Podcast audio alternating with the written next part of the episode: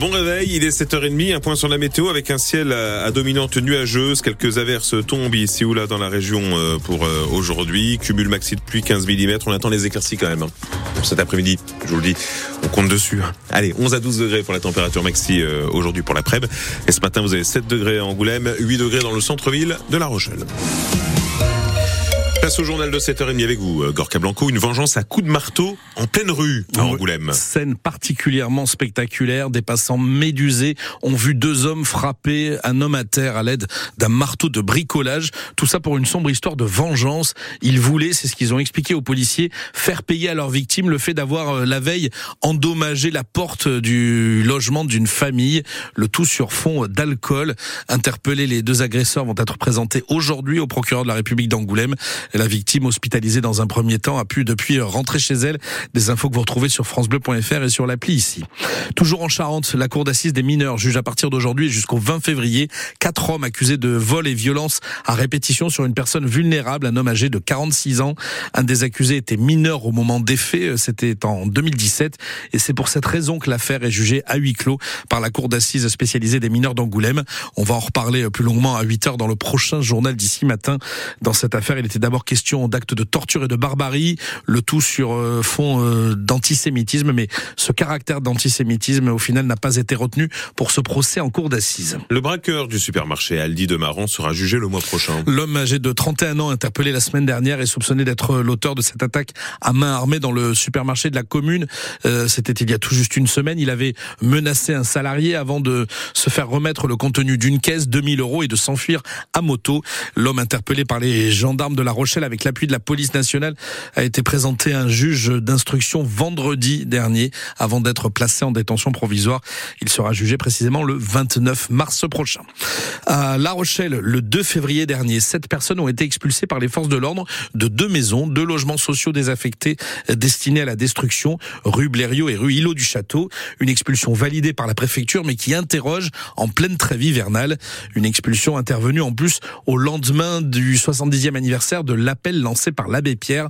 C'est ce que précise l'association Droit au logement qui s'est emparée du dossier et a envoyé euh, une lettre à l'OPH, l'Office public de l'habitat de la communauté d'agglomération de La Rochelle. Frédéric Leclerc, le directeur général de l'OPH à La Rochelle, répond à Droit au logement. Aujourd'hui, nous avons suivi l'ensemble des procédures administratives qui nous ont permis d'avoir l'autorisation du juge pour reprendre des logements qui sont voués à la démolition. Euh, de plus, ces occupations illégales engendraient pour certaines d'entre elles des troubles de voisinage pour lesquels euh, le voisinage nous a interpellés. Nous sommes bien conscients du, manque de logements sur le territoire. Aujourd'hui, euh, nous avons plus de 10 500 demandeurs en, en attente. D'ailleurs, ces maisons qui ont été squattées sont destinées à être remplacées par de nouveaux logements et ces squats retardent la production de ceux-ci. Une situation qui euh, tout de même scandalise droit au logement, mais également un autre euh, collectif, une autre association qui s'appelle Une maison pour tous. Jean-Baptiste, un de ses membres. Il y a beaucoup de logements qui sont vides, qui vont être démolis, certes, mais dans trois ans. Et moi, ce que j'ai toujours proposé à ces gens-là, c'est euh, de l'urbanisme transitoire, c'est-à-dire que le temps que les bâtiments soient démolis, eh bien, qu'on puisse les habiter avec un bail précaire. Et euh, ce que j'ai constaté, c'est que euh, même avant que les gens occupent ces maisons-là, ils font en sorte de les rendre inhabitables. Ils enlèvent tout ce qui est possible dedans pour aller aux toilettes, prendre sa douche, exprès pour que personne ne puisse occuper ces maisons-là. Alors qu'on leur a proposé ce fameux urbanisme transitoire avec un bail précaire pendant deux ou trois ans. Jean-Baptiste du collectif Une maison pour tous. Au micro France Bleu de Gérald Paris, vous avez un dossier sur cette affaire d'expulsion de logement à La Rochelle sur francebleu.fr et sur l'appli ici.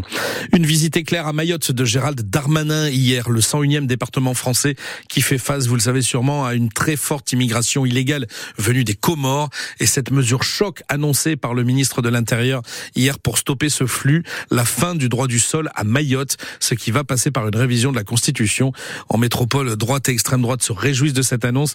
La gauche s'y oppose et nous, on en reparle plus en détail à 8 heures dans le prochain journal. C'est l'un des objectifs fixés par le président de la République, rénover plus de 200 000 logements considérés comme des passoires énergétiques en 2024. 5 milliards d'euros ont été débloqués pour aider les propriétaires à réaliser les travaux dans leur logement. Et aujourd'hui, 40% des logements collectifs sont notés de E à G.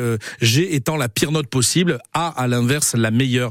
Le ministre de la Transition écologique, Christophe Béchu, annonce donc aujourd'hui dans le journal Le Parisien, aujourd'hui en France, plusieurs mesures pour changer un petit peu le système de notation et rendre certaines passoires thermiques plus acceptables. Juliette Gloria.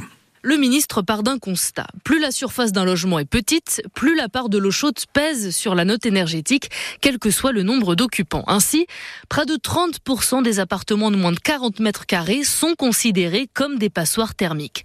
En modifiant ce calcul, Christophe Béchu assure que 140 000 logements pourront sortir des catégories F Pour ceux qui ont déjà un diagnostic de performance énergétique, le gouvernement promet un simulateur en ligne disponible dès cette semaine qui permettra d'obtenir une nouvelle étiquette en cas de changement de catégorie.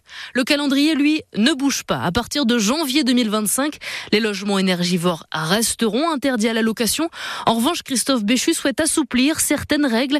Un amendement sera déposé en ce sens au Parlement. Ainsi, le ministre dit vouloir simplifier la vie de ceux qui veulent faire des travaux tout en respectant les lois de rénovation thermique.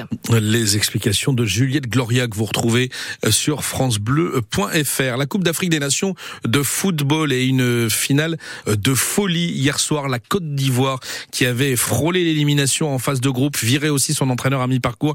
Eh bien, elle s'est imposée 2 buts 1 hier soir face au Nigeria euh, devant son public à Abidjan. La Côte d'Ivoire a basculé dans une douce folie hier soir et c'est valable aussi pour la diaspora ivoirienne un peu partout en France. Il y a des, des scènes de liesse et notamment du côté euh, d'Angoulême. Hier soir, il y a eu des coups de klaxon, Eric.